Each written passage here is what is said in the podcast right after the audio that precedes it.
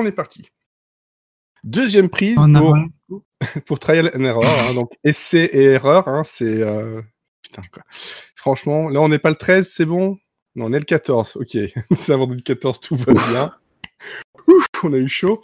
Enfin, oui, on a eu chaud parce qu'on avait fait un peu moins chaud. Euh, donc, le, re- le rewatch Trial and Error, saison 1, avec Florian et Mathieu pour m'accompagner. Et ils ont accepté de réenregistrer tout ce qu'on avait fait. Bonjour. Bonjour. C'est encore moi. C'est encore vu. Le comeback. le fat comeback. Alors, on va donc vous reparler et vous parler de Error si vous ne la connaissez pas, qui est une série américaine qui, dont la première saison est arrivée sur NBC le 14 mars 2017. Donc ça fait déjà maintenant un peu plus de trois ans, presque trois ans et demi d'ailleurs. Et euh, donc c'est une saison avec euh, 13 épisodes de 22 minutes qui a été créée par Jeff Astroff et Matt Miller. Euh, donc Jeff Astroff, à qui euh, l'on doit euh, des scénarios, notamment pour euh, Angie Tribeca, euh, Friends, aussi des créations comme euh, The New Old Christine, euh, voilà, et pas mal d'autres sitcoms, parce que c'est un peu sa spécialité. Et Matt Miller, c'est un producteur, scénariste, qui a quelques euh, super cartouches à son, à, à, comment dire, à son, son holster. Voilà, ou à son chargeur, peu importe. Je sais pas pourquoi je suis parti sur le flingue. C'est n'importe quoi. Euh, c'est peut-être à cause de Lethal Weapon. Voilà, c'est pour ça. C'était sa dernière, euh, une de ses dernières grosses productions, donc L'arme fatale. Euh, ici, ça n'a rien à voir du tout avec L'arme fatale. Hein, faut, être clair. Hein, c'est pas du tout fait pour ça. C'est plutôt de la comédie, de la parodie, du mockumentaire, hein, donc du faux documentaire. Et donc, ça nous parle de quoi? Ça nous parle donc de, en tout cas dans la première saison, euh, de Larry Anderson qui a été accusé du meurtre de son épouse, euh, qu'il aurait possiblement fait traverser une baie vitrée. Euh, et donc tout l'accuse et pour le défendre, en fait, ils font venir euh, Josh Siegel qui euh, est un, un avocat débutant de New York. C'est sa première grosse affaire.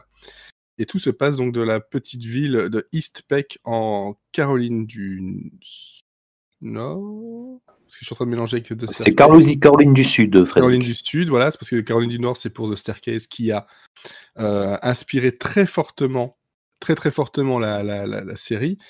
Donc, la, euh, donc euh, The Staircase qui s'appelle Soupçon, que vous pouvez retrouver sur MyCanal, que vous pouvez trouver aussi sur Netflix, euh, qui est un documentaire euh, donc créé par euh, Jean-Xavier de l'Estrade et qui parle à peu près de la même chose. C'est-à-dire qu'on accuse euh, là un, écrivain d'avoir euh, tué sa femme qui est en fait, euh, voilà, pour lui c'est un accident, tout l'accuse, c'est un, vraiment un sac de nœuds et ça se passe en Caroline du Nord à Durham, ici c'est Ispec.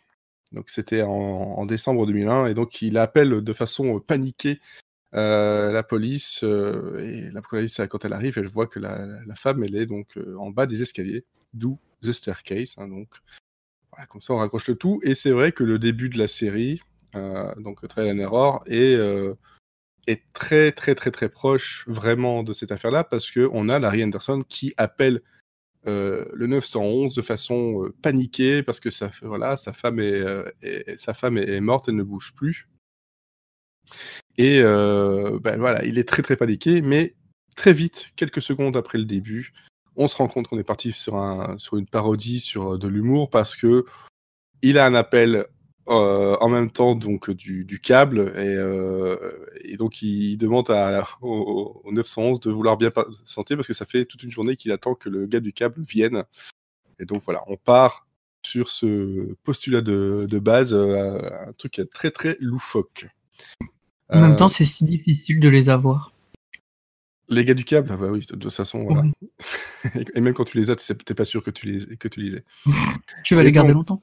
ouais et donc, niveau euh, distribution, on a Nicolas D'Agosto qui joue le rôle de Josh Siegel, on a John Lithgow qui joue Larry Anderson, euh, on a aussi Sherry Shepard qui jouera le rôle de Anne Fletch, euh, qui est une des coéquipières donc, de, de Josh Siegel dans, dans, cette affaire, Steven Boyer dans le rôle de Dwayne Reed, qui est aussi un des coéquipiers, Gemma Mays qui, elle, joue Caroline Keane, qui est l'avocate la, de la partie publique. La procureure. La procureure. À chaque fois j'ai des traductions, etc. Je mélange un peu tout. Et on a aussi donc Christa Rodriguez qui joue donc Summer Anderson, la fille de Larry Anderson. Voilà, ça c'est pour le cast de base, parce qu'après il y a là quelques autres qui tournent autour de tout ça. Voilà. Donc pourquoi on parle de cette série-là? Parce que ben, ça fait longtemps qu'on n'avait pas vu. On, s'est dit tiens, moi en tout cas surtout moi, je me dit tiens, je me referais bien un rewatch. Ça fait longtemps que je n'ai pas vu cette série que j'ai déjà vue un milliard de fois. Et surtout, ben, ça fait un moment que je l'avais pas vu, à peu près un an et demi. Et euh, voilà, est-ce que ça me fait toujours autant rire? Est-ce que ça fonctionne toujours autant sur moi?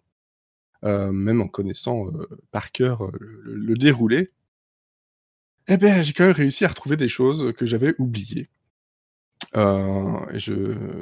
D'autres qui sont revenus très très vite.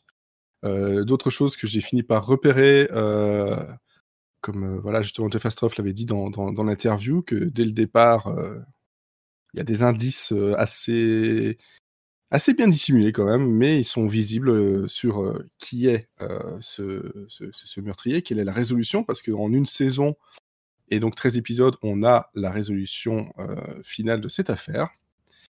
On va essayer de ne pas vous spoiler pour la première partie du podcast. Quand on spoilera, on vous préviendra. Alors, on a revu tout ça.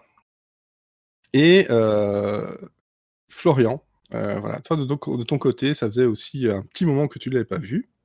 Ça fait bizarre de devoir regarder ça. C'est exact. ça fait bizarre de devoir. J'ai l'impression de l'avoir déjà vécu ce truc, mais c'est pas grave. Franchement, je me demande ce que tu vas dire. Mais en fait, je vais, en fait, le, étant donné que je j'ai pas l'habitude de tout retirer la couverture à moi, euh, je vais donner mon avis et aussi euh, paraphraser les, les avis que de vous deux que vous avez donné lundi.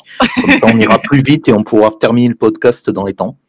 Voilà. Donc, euh, pour, pour une fois, en fait, on a. Dans les temps, comme en saison 2 de Trial and Error? Exactement. Et pour, et pour une fois, et, et pour une fois, on en. Enfin, sachant que le, le, premier enregistrement a fait à peu près 1h45. Donc, euh, voilà, je vais maintenant soliloquer pour à peu près 1h38. Donc, si ça vous dérange, vous pouvez lire un livre, vous pouvez. Euh, Regardez la saison. Exactement, regardez la saison. Vous savez le temps de mémoire, vous avez le temps de regarder à peu près 6 ou 7 épisodes, 6 ou 7 épisodes de la saison 1, en fait. Donc, si vous voulez rajouter un truc, voilà, donc, euh, ah, I got this from here, quoi. Ok, euh, c'est cool. Allez, ciao. Il était là. On te laisse derrière toi. Le mauvais jeu d'acteur, là, j'ai fait semblant de marcher. Oh là là. Voilà. Bon. Tu, euh, tu, tu, peux ouvrir le Velux en fait, comme ça ça, ça, ça manquait de bruit de fond et voilà. euh... bon, ça mode de pluie. Ouais, euh, donc pour en revenir à la saison 1, c'est vrai que j'avais euh, j'avais vu les premiers épisodes, hein, euh, même en avant-première quand ils quand ils ont été diffusés. enfin, d'abord on, me les a envoyés une semaine avant la sortie, après donc ils sont ils sont ils ont été diffusés sur Canal+. Mais j'ai vu la saison, je crois, en deux parties. J'ai vu les quatre ou cinq premiers épisodes lorsqu'ils ont été diffusés sur Canal, et ensuite j'ai je crois que j'ai rattrapé le reste de la saison 1 de quelques quelques mois plus tard, mmh. ou peut-être à l'été euh, l'été suivant. Donc euh, j'ai pas euh, j'ai pas tout regardé d'une traite, voilà, sachant que NBC et Canal Plus diffusaient donc ont diffusé les, les 13 épisodes sur cette semaine en fait. Donc il y avait deux épisodes par par semaine. Et enfin moi je trouve enfin je je suis pas euh, je suis pas certain étant donné qu'il y a des il y a des cliffhangers et donc il y a des rebondissements à chaque fin d'épisode. Euh, J'étais pas forcément certain que ça que ça marchait tel quel. Après c'est vrai que euh, voilà comme le comme comme comme l'a expliqué Jeff Astroff, c'est surtout une série qui a été euh, conçue non pas pour la regarder une fois par semaine, mais pour euh, la regarder par bloc et éventuellement pour la binger donc la marathonner euh, marathonner toute la saison. Et là, du coup, j'ai pu, euh, là, j'ai pu du coup euh, regarder la saison euh, donc à peu près sur en quatre ou cinq fois, donc par par et par voilà. D'abord, j'ai regardé la première partie de saison sur toute une semaine et après les les six autres épisodes là la semaine pas la pas, enfin oui la semaine dernière, en fin de semaine dernière. Mmh. Et pour tout dire, moi, enfin, ce qui m'a poussé à ce qui m'a poussé aussi à, faire, à faire ce rewatch, etc., c'est parce que je trouve la série euh, éminemment sympathique et c'est surtout parce qu'il y a un sens de l'humour euh, qui pousse l'absurde à l'extrême hein, euh, que on retrouve pas énormément. à part dans une autre série moderne qui, elle aussi, a, été annulée assez honteusement, qui s'appelle Angie Tribeca. Et la différence entre Angie Tribeca et Trial and Error, tu vas me le dire, Frédéric, c'est. C'est. Elles n'ont pas le même titre. Ils n'ont pas le même titre. non, non, non c'est le côté en fait que. Je l'avais déjà dit lundi, donc forcément, on, on, se souvient plus de tout ce que j'ai dit lundi. C'est sympa. Mais, la première fois, on n'avait peut-être pas déjà écouté. Non, non, non. Ah. non, non, non la, la, la, grosse, la grosse différence, euh, encore une fois, pour voilà, si c'est parce que t'as dit lundi ou quoi, machin, euh, c'est que d'un côté, on a, euh, on a Police Squad, vraiment, Andy Tribeca, c'est du Police Squad très, très visuel, du slapstick absolument visuel qui va rebondir sur, sur chaque chose de façon très premier degré. Ça, euh, visualiser, visualiser les jeux de mots, c'est-à-dire qu'il y a, il y a un jeu de mots intravisible qui va être prédit par des personnages et donc euh, là, dans, dans la seconde suivante, ça va être, ça va être totalement illustré. Euh, là, euh, Trial, and Error, Trial and Error, il y a aussi un humour qui est extrêmement visuel, mais ça reste un tout petit peu moins cartoon. Par contre, la, la, le point commun entre les deux, c'est le rythme, c'est-à-dire c'est euh, c'est vraiment euh, faire euh, faire un maximum de introduire un maximum de de de vannes à la fois donc dans les dialogues à la fois dans le dans la scène et aussi au second plan puisque voilà ouais. Squad et les et les As c'était et Angie Tribeca par extension c'est aussi les, les, les pros du second plan donc donc où tu dois regarder potentiellement une deuxième ou troisième fois pour repérer une vanne qui est cachée dans le cadre Euh, ou même pour, pour regarder une vanne que tu as loupé en second plan euh, parce que tu étais, étais, attaché donc sur le premier. Euh, donc ça c'est la, la, le point commun entre les deux.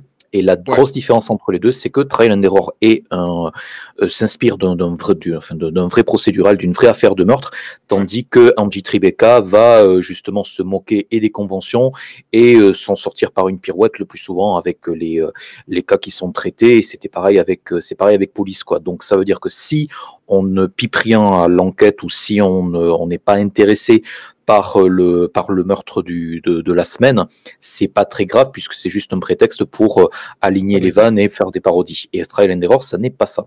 Non, c'est pas ça. Et comme euh, justement je disais au premier enregistrement, ce qui, moi déjà dès le départ, m'avait plu et m'a encore plu cette fois-ci, c'est que même s'il y a des. Voilà, on, on, reviendra sur les, sur les défauts, mais on a quand même une comédie qui a une, une affaire qui se suit de bout en bout et qui, selon moi, euh, n'a pas trop à rougir par rapport à des, affaires de, certains euh, ou de certains dramas euh, policiers.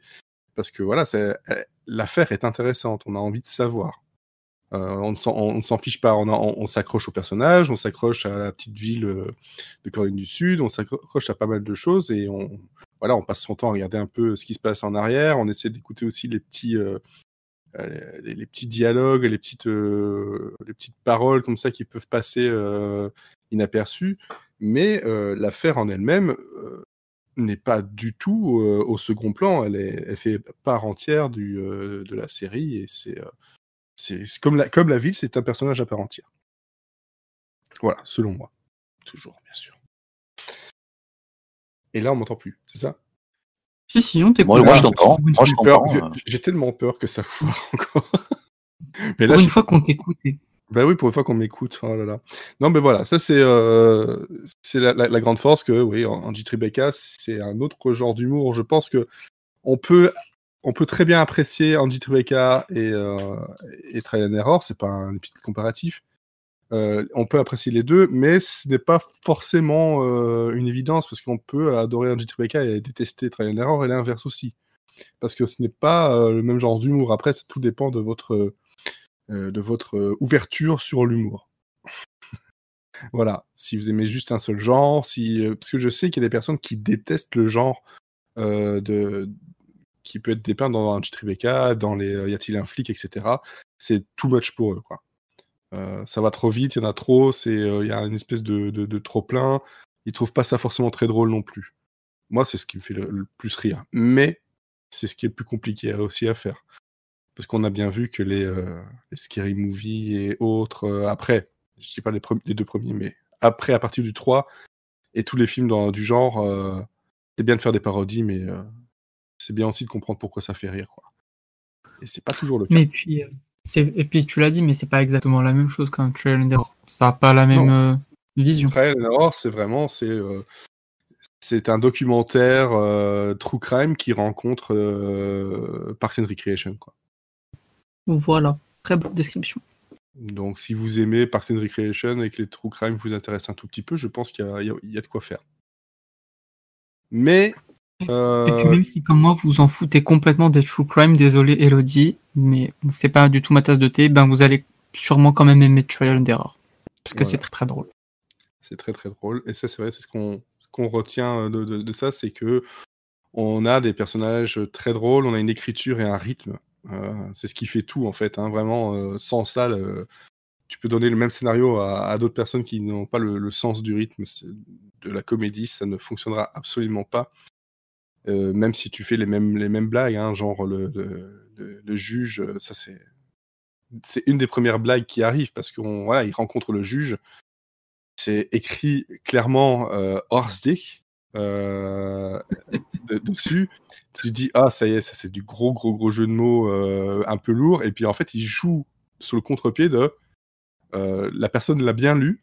L'autre voit qu'elle a lu ça et dit, non, non, ça se prononce Horsendijk. Et là, tu dis, ok, d'accord, j'ai compris, j'ai compris ton truc, il n'y a pas de souci.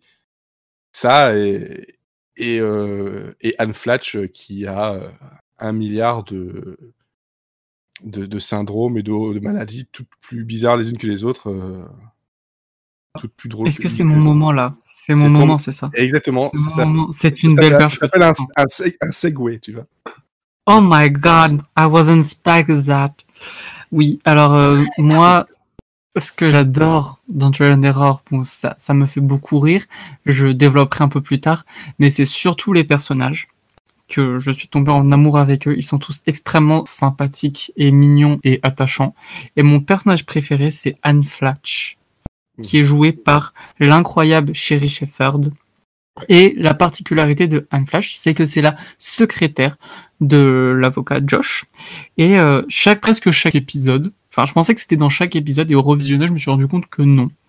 Mais on découvre qu'elle a un nouveau toc, une nouvelle particularité ou une nouvelle maladie, un nouveau trouble, quoi. Et, euh, et, ils sont assez spéciaux. Donc je vais vous faire la liste et vous allez comprendre un petit peu l'humour de Trail and Error.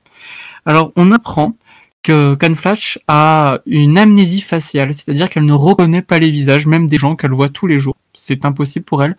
Du coup, elle, euh, compense ça en, en, reconnaissant très bien les pénis. Ensuite, euh, les autres parties, et, les, autres parties du corps aussi, parce qu'il y, y, a une scène euh, un peu plus loin où en fait elle, euh, ils font une découverte parce qu'elle elle s'est aussi focalisée sur, euh, un, sur un langage corporel ou une autre partie du corps. Ouais. Mais c'est surtout les pénis. En tout cas, c'est elle qui nous le dit. C'est elle qui le dit. C'est ce qu'elle dit. Voilà. Mais c'est vrai Ensuite... que, comme dit Florian, ça, ils essayent de de nuancer un peu ce côté-là pour ne pas non plus faire un truc un peu trop grave, j'ai l'impression. Oui. Ensuite, elle est dyslexique. Ça lui sera très utile plus tard sans vous en révéler davantage, mais pour une secrétaire, c'est pas très pratique. Euh, elle a un trouble d'expression émotionnelle, c'est-à-dire que quand il se passe quelque chose de très très triste autour d'elle, elle explose de rire malgré elle, ce qui la met dans des situations très embarrassantes. Mmh. Ensuite, elle a le syndrome de Stendhal, c'est-à-dire que quand elle voit quelque chose de très beau, elle s'évanouit automatiquement. Elle a le syndrome de l'accent étranger, mais seulement après une anesthésie. C'est-à-dire qu'après une anesthésie, elle prend l'accent d'un autre pays, comme l'accent british ou euh, l'accent écossais. Euh, elle a une lingophthalmie nocturne, c'est-à-dire qu'elle dort les yeux ouverts, même en conduisant. Elle a le syndrome de la cheerleader à reculons.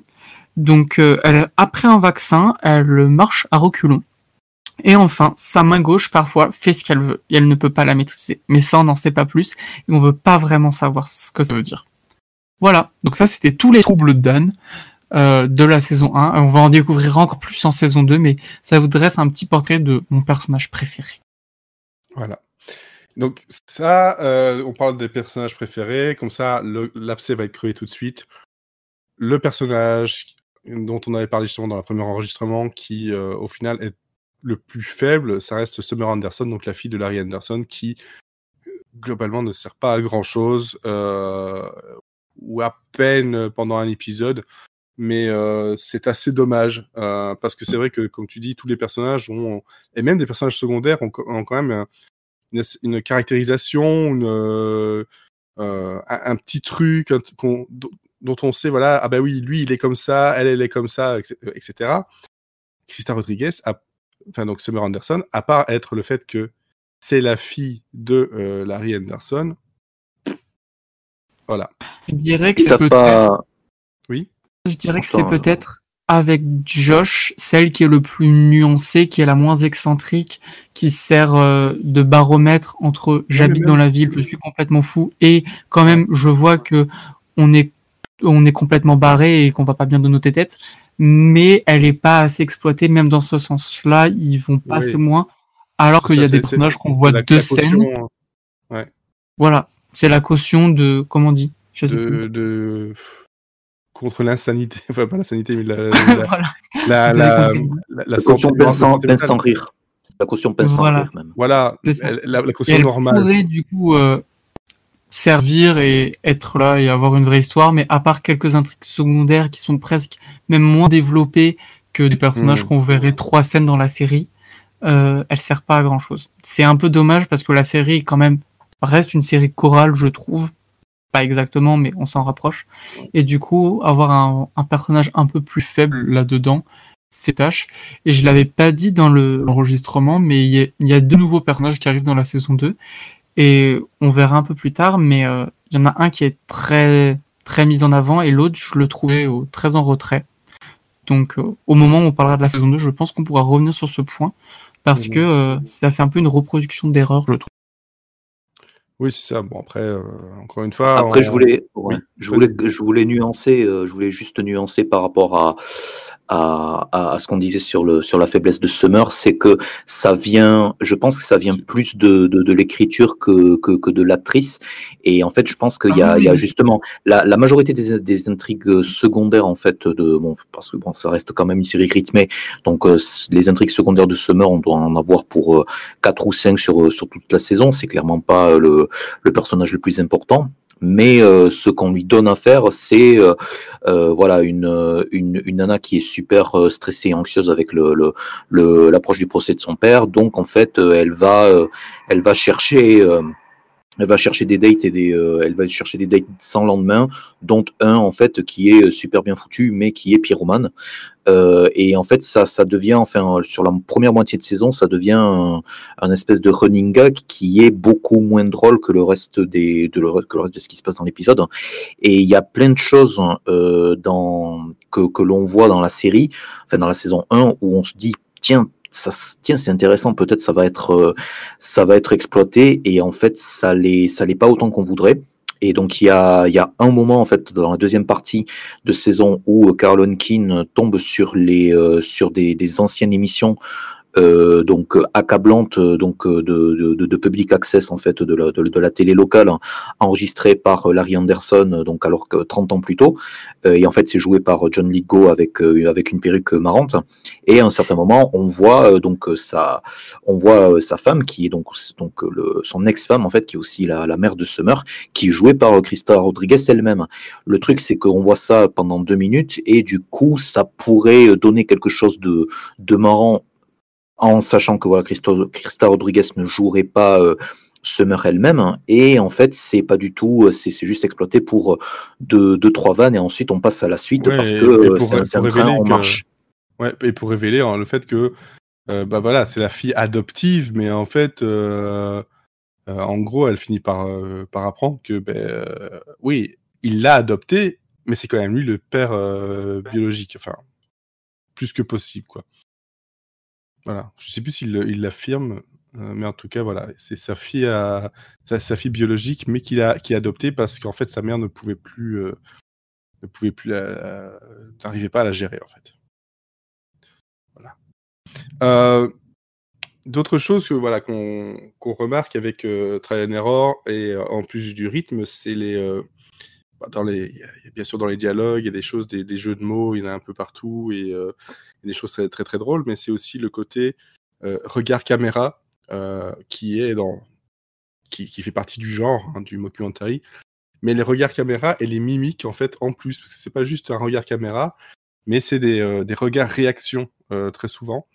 on a voilà Nicolas D'Agosto donc Josh Siegel qui qui lui va être va être très bon dans le côté un peu sérieux, genre il est fier de lui pour pas mal de choses, et où il va être super déçu. On aura Larry Anderson qui lui va, va nous faire des mimiques de limite très mignonne pour un gars de cet âge-là. c'est une espèce de petit ourson par moment où on, sent qu'il a fait une bêtise et, ça devient presque un, gosse. on aura bah, De qui lui, bah, c'est le autant Christa Rodriguez donc dans le rôle de Samuel Anderson, c'est la, caution.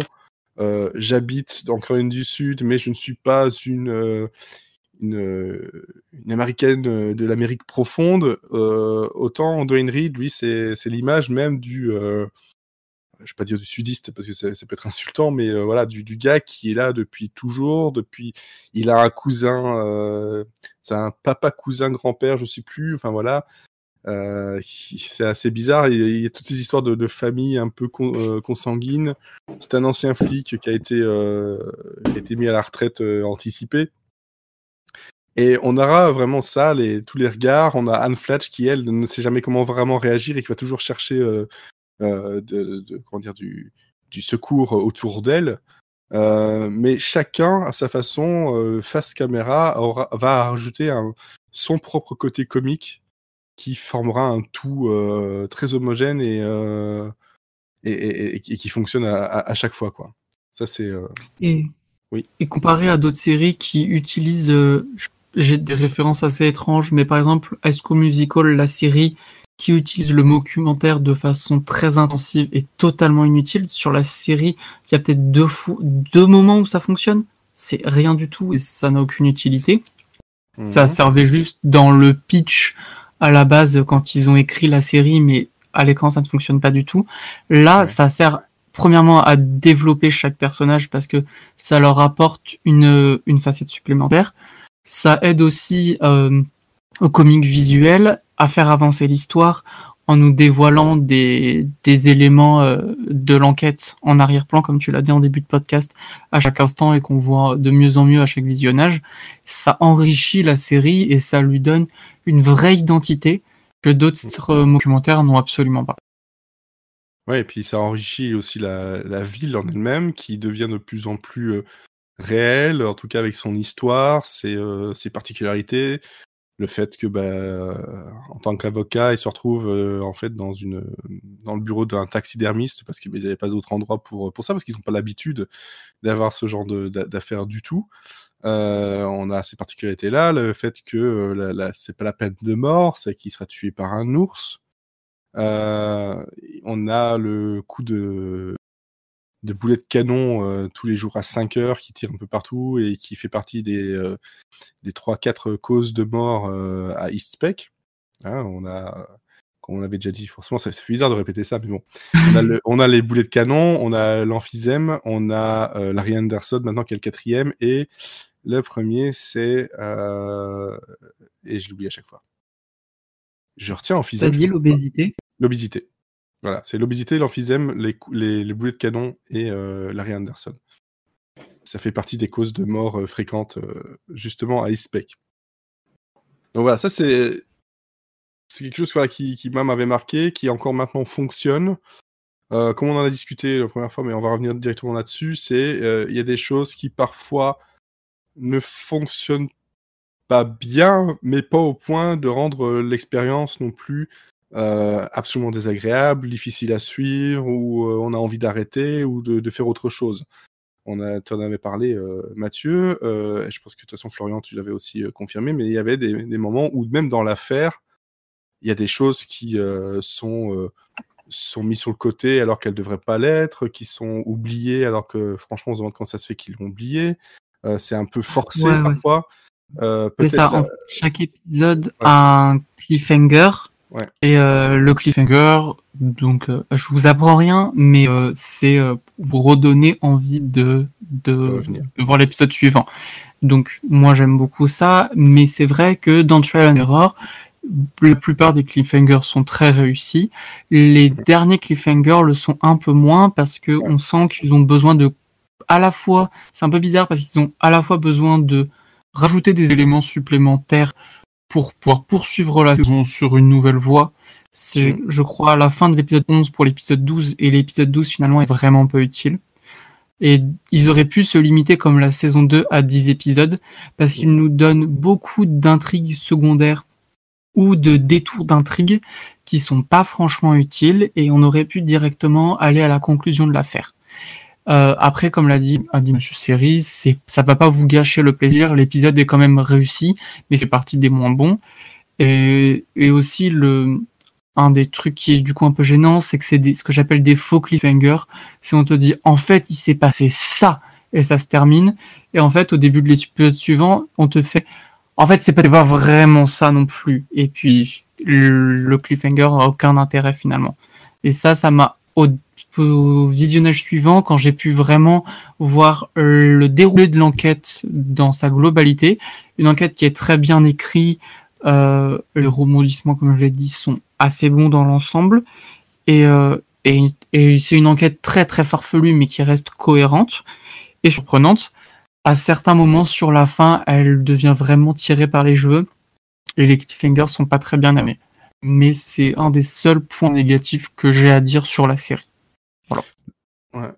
Le, je pense le, le, le cliffhanger euh, du d'ailleurs qui arrive juste avant la fin de la saison, que du coup on ne spoilera que à la fin du, du podcast, mais juste avant la fin de la saison, euh, il y a un des cliffhangers où euh, donc Larry est totalement acculé par euh, donc euh, encore un plan euh, un plan de défense et donc une une preuve enfin qui qui qui ne marche pas. Et il il prend et donc du coup il prend l'initiative de, de confesser devant la juge et de et en présence de Caroline Keane le meurtre de Margaret. Mmh. et donc et, donc sur le, le début de l'épisode suivant il est suivi par par l'ensemble des l'ensemble des protagonistes sauf Josh. Et euh, du coup c'était euh, c'est quelque chose qui est euh, c'est ah, quelque chose qui est très je suis coupable c'est ça je suis coupable. et elle le fait bah non alors du coup arrêtez tout. Et c'est tout. Et ça se termine vraiment en 20 secondes. C'est ça et c'est très et en fait, c'est ça. Je pense que là, là, en fait, on atteignait les limites en fait du cliffhanger qui te fait dire c'est quoi ce délire. En fait, c'est le, le problème avec le, avec le ton qui est qui est respecté donc d'avoir euh, euh, d'avoir un crescendo dans les dans les emmerdes envers Josh, euh, un crescendo dans les dans les rebondissements, un crescendo dans une idée qui est poussée à l'extrême, notamment par exemple le traitement le, le traitement médiatique de l'affaire avec la télé locale qui pousse le, le sensationnalisme dans le dernier retranchement, jusqu'à faire le, le, le, détecteur de mensonges eux-mêmes en, en, direct à la télé pour attirer clairement pour attirer l'audience et que Larry se prête au jeu. Il y a enfin il y a il y a énormément de, choses, même sans parler des cliffhangers, en fait, à chaque fin d'acte, en fait, chaque fin, toutes les cinq minutes, qui sont, euh, qui sont vraiment des, enfin, qui sont vraiment conçus pour dire, euh, euh, non seulement je l'ai pas vu venir, mais ça, ça, c'est, c'est, totalement délirant et c'est totalement, c'est totalement n'importe quoi. Ça reste, je, ça reste très drôle, mais en fait, sur au, fur et à mesure des 13 épisodes, euh, il y, a, y, a, pas mal de choses qui, qui me laissent cet arrière-goût là au deuxième visionnage. Quoi. Ouais. c'est ça, c'est le. C'est l'arrière-goût too much, quoi. Ouais, c'est. Quand tu, quand tu sais où est-ce qu'ils vont, et quand tu vois venir le suspense, tu te dis c'est pas si bien amené que ça, alors qu'au premier visionnage, j'avais trouvé ça complètement ouf et très très drôle. C'est pour moi le cas. je pense que c'est ça aussi, euh, j'ai réfléchi entre voilà, les deux enregistrements, mais je me suis dit c'est peut-être parce qu'on sait comment ça va aller et où ça va qu'on, que ça, ça fait ressortir tout ça. Ça veut pas dire que euh, on peut pas le voir la, la, première fois, mais je pense que ça ne fait que qu'être accentué au, deuxième, troisième, quatrième visionnage parce que tu dis euh, oui, bon, en fait, euh, ça, ça sert à rien, ça, c'est du remplissage et euh, ça, c'est un peu embêtant, quoi, mais c'est pas non plus très très grave, mais c'est vrai qu'on aurait peut-être pu. Je sais pas si on aurait pu faire que 10 épisodes. Parce que je pense qu'aussi. Je pense que oui. mais... En enlevant un personnage secondaire et en enlevant l'épisode 12, finalement. Il y a, peut-être moyen, de toute façon, on verra qu'en saison 2, euh, ils n'ont pas eu le choix et ils l'ont fait. Euh, Mais à voir aussi si avec 10 épisodes, toutes les intrigues en saison 2 sont nécessaires. Oui, c'est ça, c'est pas parce que ça fait 10 épisodes que tout est, nécessaire et voilà, et fonctionne très bien. Hein. ça, ça peut être aussi, on verra qu'il y aura d'autres, en tout cas pour moi, il y aura d'autres, d'autres soucis, quoi. Bon, bon, bon, bon. Sur quoi, sur quoi, sur quoi, sur quoi on va? Est-ce qu'on va sur le côté spoiler déjà ou pas? Euh, on, parle pas, on parle pas du casting, on parle pas de mon, euh, de ma pademoison face à Nicolas D'Agosto. on, va, mettre ça, on va mettre ça du côté du, euh, de la barrière du spoiler parce qu'à partir de maintenant, je pense que on va parler du casting, ah on va parler de ce qu'ils font, de ce qu'ils disent, etc. Donc voilà, c'est la barrière. Moi j'ai un. il peut qu'il y ait, il se peut qu'il y ait des spoilers ou en tout cas des révélations de certains gags ou même de, de, de l'intrigue donc, si jamais, ben voilà, désolé, mais euh, on peut pas ne pas faire sans. Euh, on vous aura plu. On a fait plein d'épisodes de Trail and Error sans spoiler auparavant dans le podcast. dans le podcast. Vous pouvez consulter sur euh, le sérigraphe.fr.com, je ne sais plus, je suis désolé. Il y a toute la liste des podcasts. vous avez aussi. Et vous cherchez Trail and Error et vous trouverez de quoi, de quoi compléter si besoin. Oui, c'est ça, vers 2017-2018, euh, il y a pas mal de choses. Donc, effectivement, tu nous avais parlé, Florian, euh, la dernière fois, et à raison, euh, de ta, ouais, ta, ta, pamoison devant Nicolas D'Agosto, son, son rôle, l'acteur qu'il est, etc. Et eh ben maintenant, tu peux le refaire, tu peux le redire. Vas-y, alors, plaisir. alors pour, pour résumer, en fait, Nicolas D'Agosto, en fait, il c'est le, c'est le premier rôle de la série, mais euh, les précédents rôles qu'il a eu ne jouaient absolument pas sur, euh, sur, euh, sur son côté, sur son côté, sur son côté adulte, hein. et surtout, ça n'était pas des, des, des, premiers rôles comiques du tout. Donc, c'est un, c'est un gros pari qui est énormément payant. alors, le, le gros, on va dire, la, saison 1, en fait, il y a pas mal d'acteurs qui sont connus du premier du public américain. Il y a Jemai Mace, donc qui sortait euh, euh, de plusieurs saisons de, Glee et aussi de, mhm. quelques films comiques et familiaux. Je crois qu'elle était dans Les Schtroumpfs ou dans, quelque chose de comme ça. Euh, et donc ça, c'est quelqu'un qui est connu du public américain. Euh, Sherry Shepard, hein, euh, elle, est, elle a fait pas mal de séries, pas mal de séries qui sont annulées, et elle est surtout connue du public américain pour euh, avoir été une des intervenantes de The View, qui est un talk show qui passe le matin sur ABC avec Whoopi Goldberg, qui était avec Barbara Walters. voilà, donc c'est quatre femmes en fait qui commentent sur sur l'actu, qui ont des invités et tout. Donc Sherry mhm. Shepard a été là pendant des années, donc c'est quelqu'un qui est qui est extrêmement connu du, du public américain, mais pas forcément, enfin un tout petit peu moins en tant qu'actrice, plus en tant que personnalité. Et Nicolas D'Agosto, c'est surtout quelqu'un qui a été euh, engagé pour être euh, voilà le, jeune euh, bellâtre volontaire et tout. Donc on le connaît principalement de Heroes en fait. C'était je crois le boyfriend de, de, Claire dans la saison 1 de Heroes euh, c'est aussi euh, une des, figures de Destination Finale 4, et il a aussi eu euh, un, arc dans la saison 1 de Masters of Sex, mais dans tous les cas, c'était pas, enfin voilà, c'était pas des, rôles où il fallait la gaudriole. Et là, il fait quelque chose qui est vraiment, que je trouve vraiment sous-estimé, parce que je, il joue pas énormément le, le, straight man, c'est-à-dire la, personne pince sans rire. donc, dans, dans la moitié des scènes, clairement, il va, il va réagir euh, donc à tout, euh, enfin toutes les répliques et tout, euh, toute le voilà l'insanité et la folie qui se passe donc autour de lui à chaque scène. Mais il y a d'autres fois où donc on parie. enfin, on parie un tout petit peu, je pense un tout petit peu comme, je sais pas, Bruce Willis dans Moonlighting à un certain niveau. donc, il va, il va, il va être plus ou moins, au fur et à mesure de la première moitié de saison, séduit par Caroline Keane, qui n'arrête pas de lui faire des avances, enfin, plus ou moins massé, euh, ou plus ou moins assumé. Euh, il y, a, y a aussi, euh, il doit réagir aussi pas mal avec John Lithgow, au personnage de, donc de, de Larry. John Lithgow qui est, voilà, enfin, qui, qui, qui, est là aussi pour en faire des tonnes, qui est aussi été embauché parce que il a, il est très connu pour, enfin, entre autres, parce qu'il a une très très longue carrière pour Troisième Planète Appel Soleil, c'est de là où on le, on le, on le, on, c'est de là aussi où on le connaît. Euh, et, il a aussi été la voix du Limpa Blanc dans Once Upon a Time in Wonderland. Faites ce que vous voulez de cette information. Voilà, qui a été annulé après une saison et je crois qu'il va, sera euh, euh, heureusement ou malheureusement disponible sur Disney puisqu'ils ont, ils ont mis les, malheureusement. toute la saison de la série mère. On va rappeler ça. Voilà. Et euh, Nicolas D'Agosto, en fait, il pourrait très bien euh, donc surnager ou être juste le passe-plat euh, de voilà d'une de, plusieurs talents comiques ou de plusieurs talents qui du coup en, enfin voilà en font des caisses et font des choses et, et, du coup il arrive en à, à s'en tenir pas mal, notamment voilà dans le gag récurrent de Murderboard, Murderboard, il, il se joint souvent, mais en fait on, on le voit vraiment en plan de coupe au délire de, de, du reste de sa de son équipe. Et au fur et à mesure, en fait, non seulement son personnage s'acclimate un tout petit peu à la, à la folie qui règne à Eastpeck, mais euh, lui arrive à être un, euh, un, un, acteur comique en, en, bonne et due forme, et à être vraiment un, un leading man, euh, non seulement qui est attachant, mais qui en plus arrive à être drôle. Et je, je faisais une, un parallèle avec le personnage de Anne dans Parks and Recreation, qui donc dans le premier, dans la première saison était totalement donc euh, la, la, straight woman, la pince sans rire, et donc le, le voilà le clown triste euh, de tous les délires de donc de, de, Andy, de Chris Pratt, donc qui est qui euh, donc du coup un personnage qui était bien formé, mais qui en plus était un personnage de de, de, de connard, de, enfin pas d'ex ou de, de, de, copain qui est resté dans, dans sa maison et qui squattait. Et euh, donc euh, Anne, elle était pas, enfin c'était pas non plus euh, le personnage le plus hilarant.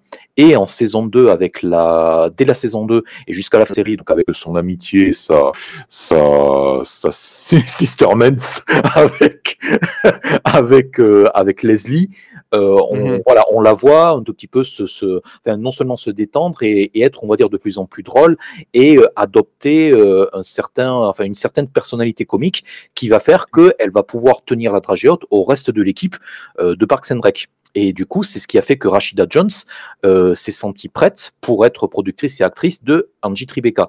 Et je n'irai pas jusque-là pour, pour euh, Nicolas D'Agosto, mais je pense que c'est, une c'est, vraiment une performance qui est très très sous-estimée euh, par rapport à la qualité de, de, de, toute la saison.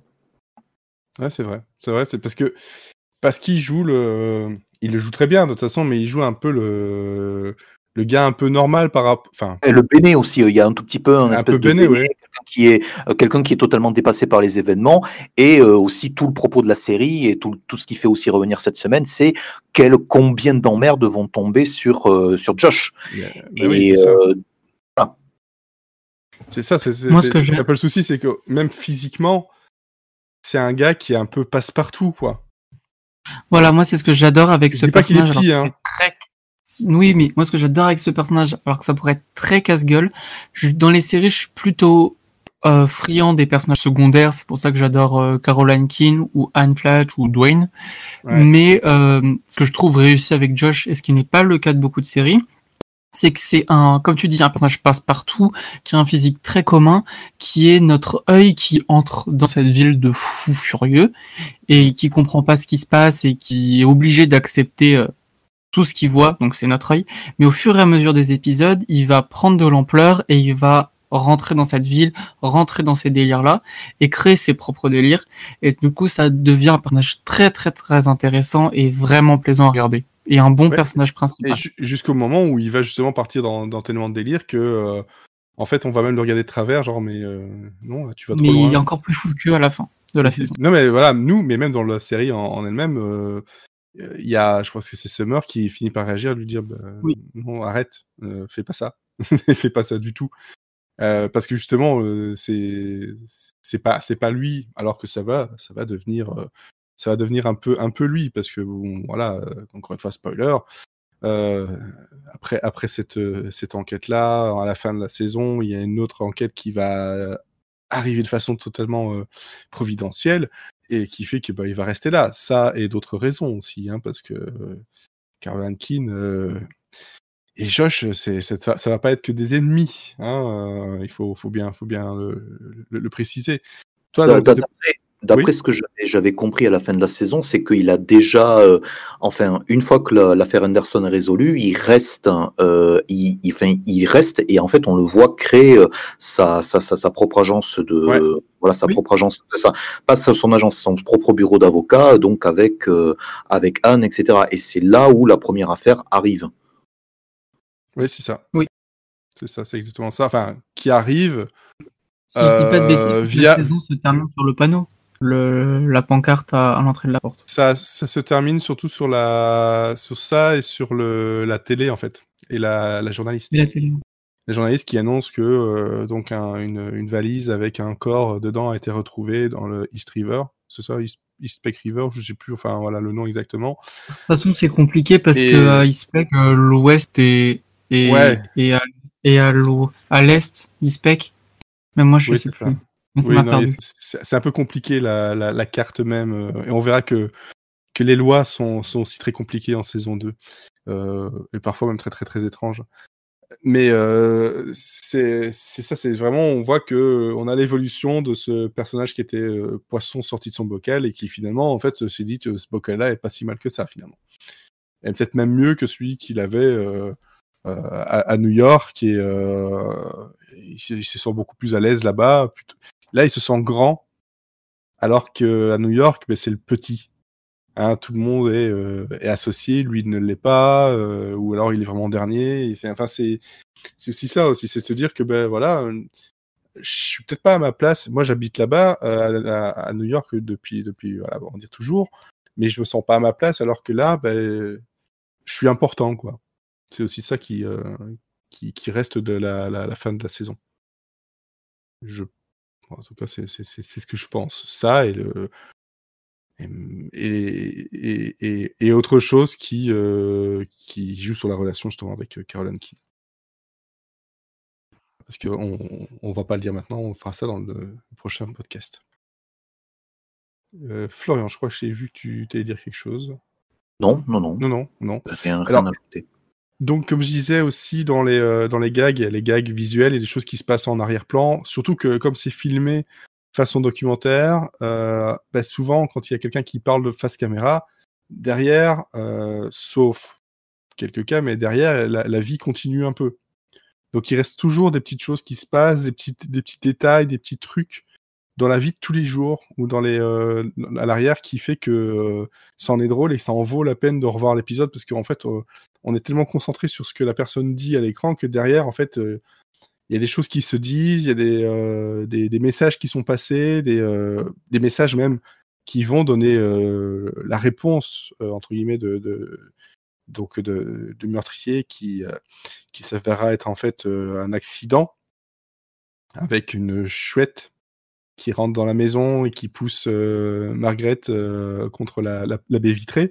Donc voilà, hein, cette chouette-là, on, on, la voit quand même pas mal. On, a un début d'espoir de, résolution quand euh, justement il y a euh, le, gars du câble qui lui adore les, oiseaux.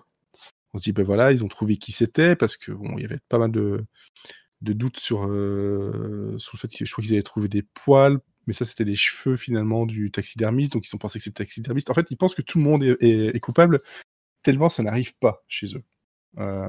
C'est vraiment ça. Donc ça, c'est euh, ce que j'ai beaucoup aimé. Et par contre, des choses que moi, je me rappelais plus tant que ça, c'était les petites réponses, en fait, euh, limite en messe basse de certains personnages à certains autres dialogues. Comme euh, je l'avais utilisé, donc, dernier enregistrement, je vais encore l'utiliser, mais c'est la blague à la con, justement, ça prouve bien que une blague, selon la personne, selon la façon dont c'est fait, ça peut être plus ou moins drôle, en tout cas plus ou moins accepté. Et euh, en fait, euh, on remarque que Larry a caché beaucoup de choses, dont euh, il y a un truc par contre qu'il n'a pas caché, c'est le fait qu'il avait, qu'il avait trois, trois, testicules. Et ça, il le répète, il le répète, il le répète. Et au moment où la dernière fois où il le répète avec justement Josh, quand ils sont donc dans, ce, dans ce bureau, il y a Dwayne qui, tout bas, en regardant un peu la, la, caméra, répond Comment ça se fait il en, a, il en, a, une de moins en fait. Et euh, il joue sur la blague, voilà, de la blague du, du, du, nombre de testicules, mais il n'y a pas que cette, cette blague-là, c'est vraiment le nombre de fois où une personne, euh, c'est bien fait, mais une, personne va répondre ou réagir en fait à un truc qu'il trouve bizarre, mais d'une toute petite voix sur le côté, et ça passe. Et quand tu le regardes, tu dis ah oui d'accord, c'est ça qu'il a dit, et, euh, et parfois c'est vraiment sur le, côté où ou en arrière-plan avec euh, ben, justement Dave, le taxidermiste, qui va de temps en temps à l'arrière pendant que euh, Josh va parler à la caméra dans le bureau. Ben, lui, il est à l'arrière avec la fenêtre euh, de son de, sa boucherie, hein, on va dire ça, c'est plutôt une boucherie de taxidermiste où il va, il, va, il va faire des choses derrière. Euh, on va voir l'ours, on va voir pas mal de choses, la blague du, euh, de la petite, euh, du petit hamster là, qui fait justement que Josh trouve les gens bizarres là-bas parce que quelqu'un amène un hamster pour l'empailler et, qu'il ait l'impression de lire un petit livre. Et eux, lui, ils trouvent ça dégueulasse, alors que tout le monde là-bas se dit Ah, si, je, trouve ça mignon. Ils sont là en train de jouer avec le hamster mort dit oui, je me vois bien dans cette position-là, en train de lire, oh, c'est rigolo, c'est mignon, avec ses petites lunettes et machin. Et euh, c'est vraiment tous ces petits détails-là qui font la, vie et l'humour. Euh, c'est pas juste des, blagues sur euh, des jeux de mots, des, des, conneries, c'est c'est un tout quoi. Et ça joue dans, dans, les petits, dans les détails, dans, dans, dans, quasiment rien en fait. Moi, si je peux réutiliser aussi Mm. Donc une anecdote que j'avais beaucoup aimé au, revisionnage que j'avais pas vu la première fois, c'est euh, pour rejoindre le documentaire. Euh, c'est bon encore Anne, hein, je suis désolé. La prochaine fois, je passerai au, au, au, sur le podcast de la saison 2, j'essaierai de parler d'un autre personnage un peu plus. Euh, ça, je vais pas faire de promesses non plus. Ouais, euh, et puis voilà, c'est tout. Oui, oh, oh, comment t'as deviné enfin? Euh, On l'a déjà, fait, je te le dis. ah, c'est pour ça? Euh, C'est euh, donc les personnages qui découvrent quelque chose d'inattendu. Ils sont réunis dans leur, dans leur bureau et la caméra passe sur Anne pour avoir sa réaction. Et Anne voit que la caméra la pointe et elle comprend pas pourquoi on la pointe et pourquoi il y a une caméra sur elle. Du coup, c'est vraiment en arrière-plan parce que les autres personnages sont devant. Juste la caméra pivote un tout petit peu. Et, euh, et Anne comprend pas pourquoi on la regarde et du coup elle se retourne et il y a un coq empaillé derrière elle et du coup elle se dit oh bah tiens c'est peut-être le coq. Et puis voilà et ça continue. Mais c'est juste ça, mais ça fait rigoler pendant la moitié de l'épisode et j'y ai pensé après pendant deux jours et ça continue de me faire rire. En fait, en fait c'est le, le coup classique du reaction shot, sauf que là, ça donne plutôt l'impression du de l'anti-reaction shot. Parce que d'habitude, en fait, on va entendre quelqu'un qui parle, il va se passer une réaction, etc. Et puis, en fait, la caméra va aller sur les personnes qui sont en train de vivre la, vivre la scène à, l'extérieur pour voir un peu comment ils réagissent. Sauf que là, ça arrive avec Anne, mais ça arrive avec d'autres aussi, où en gros, ils vont venir te le chercher et puis ils sont là, genre, mais qu'est-ce que tu fous là? C'est là-bas que ça euh, Casse-toi de là, c'est là-bas que ça se passe. Mais c'est ça aussi qui. Euh, la, prise de. Enfin, le contre-pied à chaque fois qui est pris euh, est très drôle, quoi. Il y a aussi, euh, enfin, il y a, il y, a, il y a aussi pas mal de méta qui est beaucoup beaucoup moins utilisé dans les euh, dans les autres euh, dans les autres documentaires euh, où donc du coup il y a, y a au moins quatre ou cinq fois dans la saison où donc le, les, les personnages se rendent compte de la de la présence de l'équipe de tournage. Et par exemple dans les dans la dans euh, par exemple dans euh, dans la dans euh, The, Office ou même euh, dans, dans The Office ou d'autres d'autres séries, c'était enfin c'est c'est un tout petit peu moins le cas. Et du coup pour, enfin, ça, ça, pour souligner le fait qu'ils font, ils essaient vraiment de faire feu de tout bois. Euh, à un certain moment, euh, Josh euh, dit tiens, étant donné que tout est filmé, on va pouvoir éventuellement sortir une preuve, etc. Et genre deux minutes plus tard, ils sont Larry en fait est confondu avec son micro en train de dire qu'il cultive du cannabis chez lui. voilà donc des en pleine en pleine plaidoirie ou en plein recess avec Josh. Il y a aussi Josh à un certain moment euh, qui dit voilà couper la caméra ou, des choses comme ça. Et donc euh, il y a même si on n'entend jamais euh, l'équipe l'équipe de documentaire ou que en fait c'est les toutes les questions la personne qui pose des questions est, tout le temps est tout le temps coupée au montage puisque je suppose qu'il y a il y a il y a quelqu'un enfin il y a un journaliste qui qui, qui interroge les, les différents protagonistes. C'est quand même enfin l'équipe de, de, de tournage a un enfin quand c'est utile, arrive aussi à être source de vente dans la série. Donc. Euh... Ouais, c'est ça, c'est une autre utilisation même de, du documentaire euh, qui, euh, qui va jouer avec justement avec le, avec le rythme. Et, euh, et, et, en fait, tu disais que c'était Josh notre regard, mais en fait, Josh, c'est juste notre, notre, guide et nous, on est, on est clairement la, la caméra qui, qui est juste en train, en train, de vivre les trucs et genre, bon, bah tout ce que tu peux faire, c'est vivre ce qui, ce qui se passe, quoi. C'est tout. C'est absolument tout. je pense que on a, on a pas mal résumé cette fois-ci. On était un peu moins, moins On était plus à l'essentiel. Plus à l'essentiel, mais globalement, oui, ce qu'on retient de là, c'est que c'est une euh, série qui, à l'heure actuelle, c'est compliqué de la trouver. Voilà, faut le dire. Euh, vous les trouvez en DVD. Envoyez-nous des DM, on vous aidera. Puis c'est tout. C'est ça. Faut bien vous envoyer sur des trucs sombres. J'aurais dû demander ça à Amazon Prime de rajouter Trial and Error. Euh, peut-être qu'ils vont l'ajouter sur Peacock et puis après on l'aura sur autre chose. Qui sait? Qui sait? Euh, De toute façon, c'est vrai que légalement euh, c'est compliqué. la saison 1 se trouve en DVD, mais vous pouvez la commander, je pense, sur, j'avais dit sur Amazon.co.uk. en tout cas, c'est là où je l'ai vu. Mais Sachant que la, série, enfin la, au moins la, les, deux saisons en fait sont dispo sur Prime Video, mais aux États-Unis euh, et à l'achat et que ce soit à l'achat ou euh, euh, ou en je crois en streaming etc. et il y a aussi effectivement le, DVD, mais qui, qui, est le DVD, je crois en manufacture on demand, donc c'est à la demande. Voilà. Ouais, voilà, donc c'est assez compliqué. C'est vrai qu'on aurait pu choisir une série plus, plus simple pour vous de la, retrouver, etc. Parce que Canal a des épisodes, mais ils sont pas sur MyCanal. Mais bon, voilà, on a envie de parler de ça. Non, non, et enfin, les, étant donné que c'est pas, euh, c'est pas une, c'est ce que j'expliquais, c'est pas une série, euh, euh, c'est pas une série à eux, c'est pas une création originale à eux, c'est pas non plus une série américaine qui fait partie des, qui fait partie des choses, qui fait partie des comment ça s'appelle qui fait oui qui fait partie des, euh, deals qu'ils ont avec euh, avec les, les avec des euh, des grosses chaînes donc notamment Showtime et FX où du coup il y a une grosse majorité du catalogue FX et une majorité du catalogue de Showtime y compris récemment Penny Dreadful qui est disponible sur MyCanal puisqu'ils ont un deal de plusieurs années avec eux avec euh, mm. Showtime et CBS. Et euh, étant donné que c'est une série qui est produite par Warner, euh, ils ont voilà, ils ont eu le, ils ont eu l'exclu pendant pendant un an. Je crois que la série n'a pas été diffusée ailleurs ensuite, même si elle est doublée en VF. Et, et, donc voilà, c'est parti, c'est parti tel quel. Le gros risque avec ça, c'est que ça, ça va rejoindre le, le panthéon des séries récentes euh, qui, euh, qui, enfin, qui a été bien reçu euh, à l'époque de sa diffusion, mais étant donné qu'elle est dispo nulle part, va rester l'œuvre de la enfin le le va rester vraiment aimé d'un groupe de d'un petit groupe d'aficionados alors que c'est quand même une série grand public. Grand mais ce qui me trouve bizarre parce que en, voyant ça, c'est que en, même temps donc on en avait parlé la dernière fois, mais en même temps était arrivé Great News qui a eu deux saisons aussi qui est dispo sur Netflix. Mm.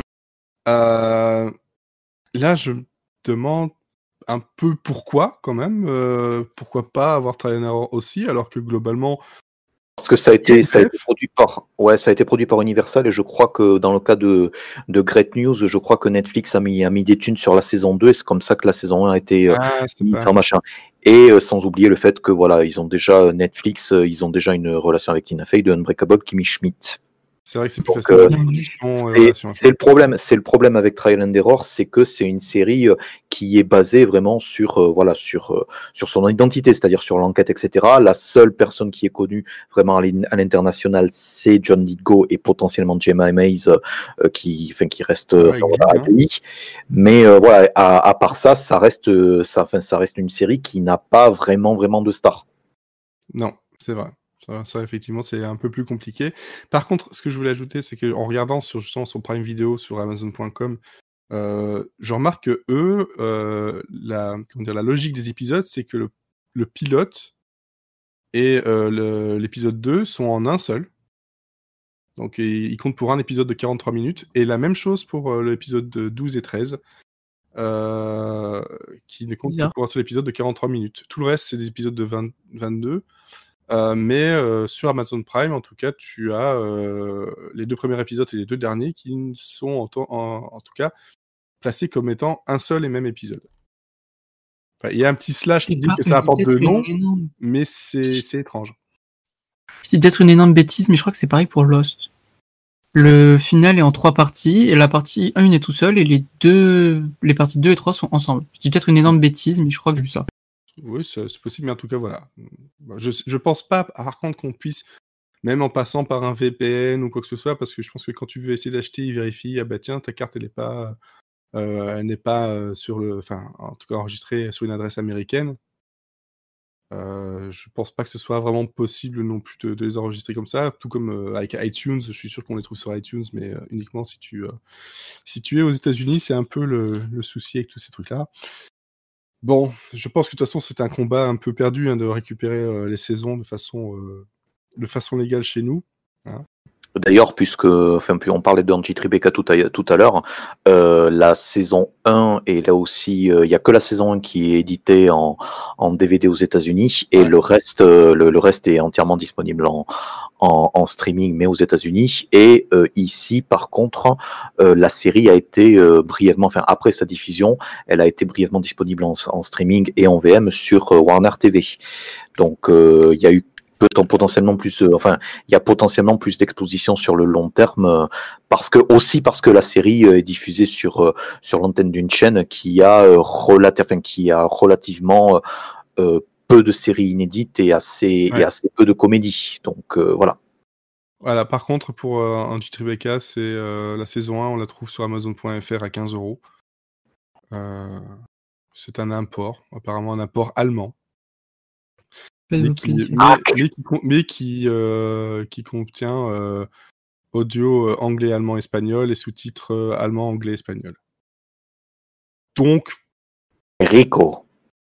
Voilà. non, mais donc, franchement, ça reste, ça reste regardable. À 15 euros le, le, DVD de la saison 1. Ça Après, ça, on en revient à, on en revient à ce que, là, aux remarques qu'on me fait beaucoup faut quand même être anglophone et il faut quand même ah lire les sous-titres anglais. Parce que merci parce que c'est un truc que j'avais précisé donc et qu'on a, tu l'as dit tout à l'heure. Euh, la saison 1, c'est sûr. La saison 2, je ne suis pas convaincu euh, du tout. Euh, en tout cas, il y a eu une VF de Trial and Error et pour avoir vu quelques épisodes de la saison 1, je me suis dit, je vais quand même lui laisser sa chance. les comédiens sont pas mauvais, mais on, on manque pas mal des accents euh, le côté voilà euh, du sud, euh, les, petits jeux de mots, etc. C'est il y a un truc qui manque et qui qui rend la série un petit peu un petit peu plus faible, je trouve. Et je dis ça tout en, précisant bien que moi je suis quelqu'un qui défendra très souvent la, VF. voilà, je ne suis pas à vous dire il faut absolument regarder en VO, mais sachez-le quand même, c'est que on voit que c'est une série qui n'a pas été prévue pour l'international, donc euh, les références et les machins, euh, on y va à fond. Hein. Je, confirme qu'il y a eu euh, il y a une saison 2, enfin il y a eu un, doublage français pour la saison 2. Ouais, je vois les, ah ouais, attends, je vois les voix sur j'étais en train de regarder ça en même temps, je vois des voix FR sur les personnages de la saison 2 sur, et, la, et la raison pour laquelle je le sais particulièrement, c'est parce que tu l'as en stock. Je n'en dirai pas plus. Oui, j'ai compris. bon. Ah ben oui, si, en fait. ah oui, si. Mais c'est juste que bah, ah, je, n'ai euh, je n'ai vérifié que la, que, la, que, la, que la saison 1, de toute façon. Euh, et ça m'a été suffisant. Je... Et puis surtout, bon, voilà. Il y a des séries comme ça où ça ne me dérange pas euh, quand il n'y a pas trop de jeux de mots. Genre, par exemple, Flash que je suis en train de découvrir en ce moment, ben, euh, il, m'arrive parfois de passer de VF à VO euh, sans souci. ça passe très bien. Parce que c'est pas là-dedans où qui vont dire va être non plus ultra important en VF ou en VO. Donc je dis pas que c'est pas c'est pas une série très intéressante, hein, mais encore une fois, les jeux de mots, il n'y en a pas tant que ça dans, dans Flash. Tu, découvres, tu découvres Flash, mais euh, personnellement, je suis, plus Java, je suis un peu plus JavaScript. je sais que Flash, euh, là, il va bientôt être annulé un peu partout. Donc, euh. je crois que c'est même le cas en fait. Je crois que le, les, les navigateurs, navigateurs leaders, ils ont retiré le, ils ont retiré ah, l'affichage de Flash depuis l'an dernier. Ouais, parce qu'avant ils mettaient un message, maintenant ils ne le mettent plus. Ouais, effectivement. Attention, Flash n'est bientôt plus. Bon, bref, c'est autre chose. En tout cas, merci à vous deux d'avoir euh, refait ça d'une autre façon, avec peut-être d'autres choses en plus. Le résultat de tout ça, c'est que Trail and Error, si vous avez la possibilité, regardez-la ou re-regardez-la. Mais en tout cas, vous avez la possibilité de réagir sur les réseaux sociaux, euh, partager, euh, venir nous parler de ça si vous l'avez déjà vu, ce que vous en pensez. Euh, c'est quand même très très important. N'oubliez pas non plus que Euh, sur la page Kofi euh, de Monsieur Cyril and Friends, on a euh, donc le cahier de vacances qui est arrivé donc hier, où on enregistre, c'est-à-dire qu'on est vendredi, c'est arrivé jeudi, le 13 août. Vous avez une trentaine de pages pour zéro ou plus d'euros selon ce que vous voulez. En tout cas, ça nous soutient, comme les soutiens-gorge. Non. Perso, j'en ai pas. Ben non, moi non plus, parce que Free the Boobies. Free the Boobies. Ah, c'est aléatoire. En tout cas, si vous avez niveau Trial and Error, il y a aussi quelques petites références qui sont faites dans, euh, dans ce, ce, cahier de vacances. On vous donne rendez-vous. Essayez de les Ouais, essayez de la retrouver. On vous donne rendez-vous, euh, on espère très vite, pour la saison 2 cette fois-ci. On va essayer, de se dépêcher de la regarder, Voilà, et, surtout, euh, franchement, je recommence plus ces podcasts. J'adore Try une erreur, mais répéter la même chose plusieurs fois dans une semaine, j'en peux plus. J'en peux plus du tout. Je suis pas prof, hein, merde. Bon, allez. En tout cas, à bientôt. Bonne série, bon podcast et bonne jovie. Hein. Bon Larry. Et bon Larry. Et bon Larry. Ah oui, ça Merde, juste. Larry Anderson. Harry Anderson et son frère jumeau. Et Harry Anderson, c'est Harry Anderson et le Bigfoot. C'était une, une série et un film qui était justement avec euh, Johnny Go. Un petit clin d'œil référentiel justement que. Une référence au poil. Une référence au poil.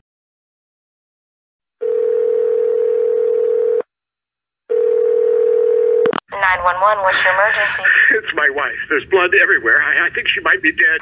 Okay, sir. You need to send an ambulance right away. Oh, call waiting. I, I'm so sorry. I need to grab that. Sir? It's the cable company. I've been waiting for them all day. They're impossible to pin down. But uh, my wife is genuinely injured, maybe dead. I, I just really need to take this. Yes, hello. I was promised someone would be here between 12 and 5. Still 911. Oh.